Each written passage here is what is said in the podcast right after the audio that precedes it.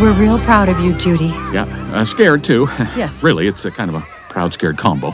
I mean, Zootopia, so far away, such a big city. Guys, I've been working for this my whole life. We know, and we're just a little excited for you, but terrified. The only thing we have to fear is fear itself.